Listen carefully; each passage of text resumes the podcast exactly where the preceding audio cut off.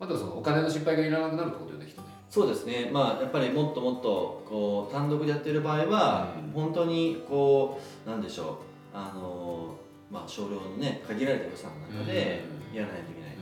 まあ当然普通はそうだと思うんですけどなんかでももっと調達みたいな方法は結構してるじゃん、はいそういうのもなんかやろうと思ったらできそう、できますうんできるんですけどそこで得られる調達額と、まあ今回エディオングループになって、エディオン本体から調達できる金額、うん全然開きがあってですね、おおー、はいはるかに本体から調達まあ調達というか、まあ、本体の支援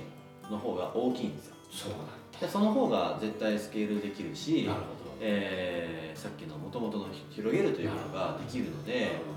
じゃあなんかそのオーナーシップとか、うん自分の持ってる株をなんかホールドし続けることとか、うんあんまりそんなこれから何十年先のことなんて分かんないんで、へーはい、そそこれよりがもちょっとなかなかユニークよねユニークなんですかねやっぱ持っときたいじゃないでもオーナーシップ会社なんていつ潰れるか分かんないじゃないですかいやわかんないけどさ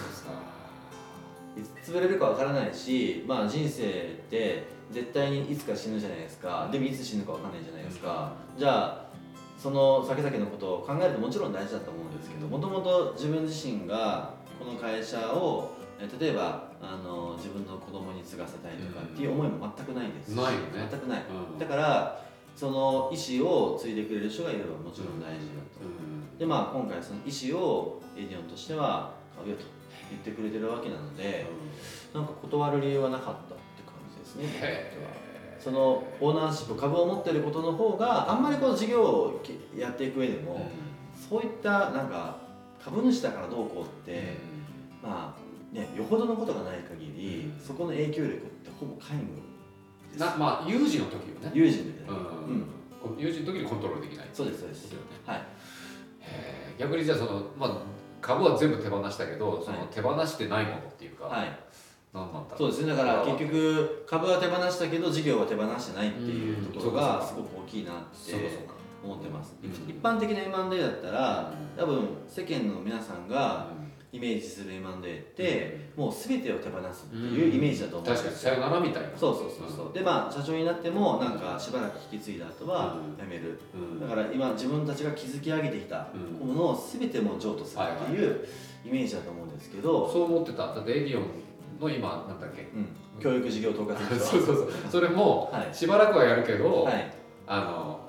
そのうち抜けるのかなみたいな、はい、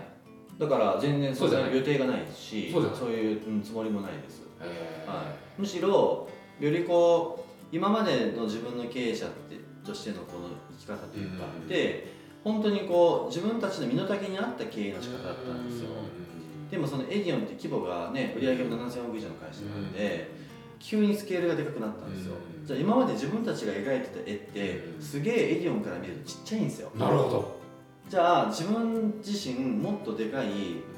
まあ、絵を描かないと夢を描かないと、えー描けるんだとうんなんかそっか小さくおあのまとまってなくていいんだっていうことそっをかそっか気づかされました、なるほうどね、ん、まあじゃあ自分のし視点も変わった変わった上がったと思う間あ違い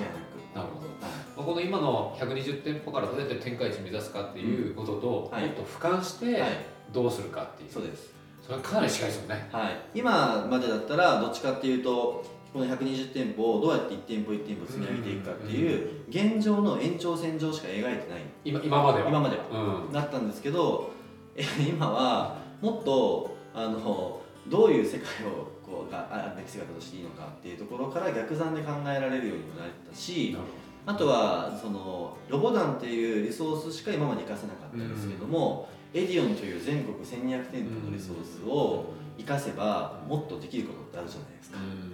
でかつそのエディオンの価値っていうものも教育っていうものをこうクロスさせることで、新しい価値を生み出せるかもしれないってなると、うん影響力はすごく大きいなとエディオンの方にも何かしたいと思ってんですかそうですそうですえそのでもこの自分の事業じゃなくてなんかまあ教育を通じてっていうのは大前提なんですけど、まあエディオンって基本的な売上構成としては、物を売って、えーお金をもらって売り上げ立つっていう、うんいわゆるそのフローの売り上げなんですうね、んえーはい毎月こう波があるそうねはいで我々ロボタンの教育事業ってうんストックなんですよ、うん毎月月謝制だったりするので、でエディオンにストックビジネスを入れ込みたいな、うんなるほどですね、うんそうすると経営のあり方も変わってきますしそれはロボダンだけじゃなくてだけじゃなくてあーじゃあエディオングループ全体のはい経営にもはい絡んだろうと思ってるとまああわよくばですねあわよくば あわよくばあーまあなんかそういう機会があれば、うん新しい価値をそういうであのこう新しい価値を、まあ、イデオンにこう与えていくというかしてみたいんだなんかその自分の事業だけじゃなくてそっちもちろんあのシナジーあるところからって思ってますし、うんまあ、そこをやることで結果、まあ、ロボダンにとってもプラスになるようにっていうのは目先考えてますけうんど、なんかやっぱりうんなんでしょうね自分自身に何かしらの貢献欲求があるんですかねそうなんだねはいあると思いますうんだからまあロボダンっていう事業においては、えー子どもたちが第一優先で、はいまあ、それをいかにたくさんの、えー子どもたちに広げていくかっていうことだけに人生フルコミットっていうことじゃないのねそうですねだからちょっとそのステージが変わった、なんかそんな気がします実は、えーその年末の、うん、えー実は記者会見を開いたんですはよ、いはいはいで、えーその時のなんか自分の感情が、うん人生で初めての感情を持ったんですけおどうそれは何かっていうと、おう本当にそうなんですけど卒業式と入学式が同時に来た気分だったんですほうほうよほうほというのはつまりその、えースタートアップの経営者としては多分そこで卒業なんですけど、はいそうね新たにこういう事業あの起業家としてうほうは、なんかシーズン2みたいな感じで、うんこう始めることになるんだななるほど始まったなっていう感覚だったんですよなるほどなるほど、だからまあスタッフも増えてきましたし、うんもちろんエディオン側にもこう部下がいたりと部か、下がいるんだね、いるんえ で部長部年長として、はい、年上の年上の部下がいる何歳何歳57歳わすごいはい、いるんでそのやっぱりこうみんなに常にね背中を見せ続けたいから自分自身もっとステージ上がっていかなきゃいけないなと面倒くさくないその会社員として今更会今更ですかあんまりなんか感じないですね、えうん、楽しいですよ楽しいんだ楽しい新鮮ですえ新鮮今までまあサラリーマンをやってたましたけど、うササラリーマン期間より経営者期間の方が長くなったので、うんなるほど逆転したんで、なんかまたサラリーマンってもともと嫌だったはずなのになーとかって思ってたんですけどまあなんか多分その末端からのスタートじゃないっていうのも大きいかもしれないですうんね、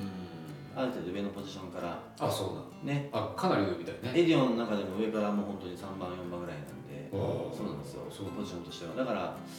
比較的なんていうんですか話も聞いてもらえるしめちゃくちゃでも焼きもちとか焼かれそう流れるんですかねなんかもう違いそすぎてなんかあんまり比較対象にならないんじゃないですかねこのいイケメン面しやがってこんなんだよもう年齢も違うしやってることも違うし違いすぎてなんかあんま比較にならないじゃないですそうなのかかわかんないなどうなんですかねこれからまあどうなるかもしれないそそんなになんかあのビジバシだこう来ないビジュアル全然来ないですよあそうなんだはいむしろまあねエディオンの社長もすごいこう買ってくださってるんへで、えやっぱりまあ他のメンバーも社長も買ってるしみたいなでもねその社長がねこの夢見るの方の社外取締役になってくれてると大きいよね、大きいですでこの前も実はあのうち毎月、えー取締役会ってやってるんですけど、取締役会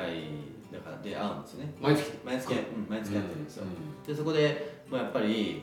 こう勇気づけられますねあうーん、僕らがやってることに対してでもどうしてもなかなかこうねどんどん例えば出店とかってしていくと、めちゃくちゃ赤字を出すじゃないですか確かにね最最初初出ね店構成ってういんうと、じゃあちょっとビビるじゃないですか、こんだけ出しちゃっていいんすかみたいな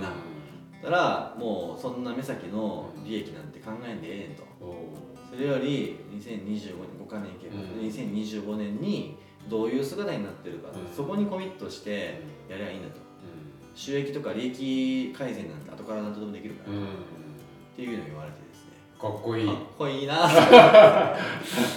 っこいいんですよかっこいいんだそうだから70今年70だって言ってもかっこいいんですよへえでかつそれがいいねすごいこうまあリリアリスティックなところもあるんですけど超ドリーマーなんですよそうなんだはい、だからこんなあのなんか懐のでかい経営者に、ね、なりたいなと僕ちょっと体は大きいんですけど、うん懐まだちょっとなんか小皿ぐらいしかないかなあそういやまだまだ足りないなとあだか思ってらそういうでっかいドドリーマーな久保社長ますはいなんか夢見るっていう会社にぴったりよぴったねりなんですよ もっと夢見ないかんなみたいなそうなんですよ改めてそんなんでいいのかと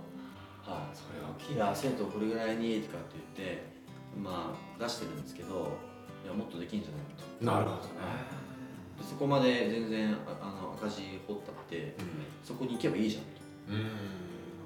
と赤字改善って後からできるかああ、ら、は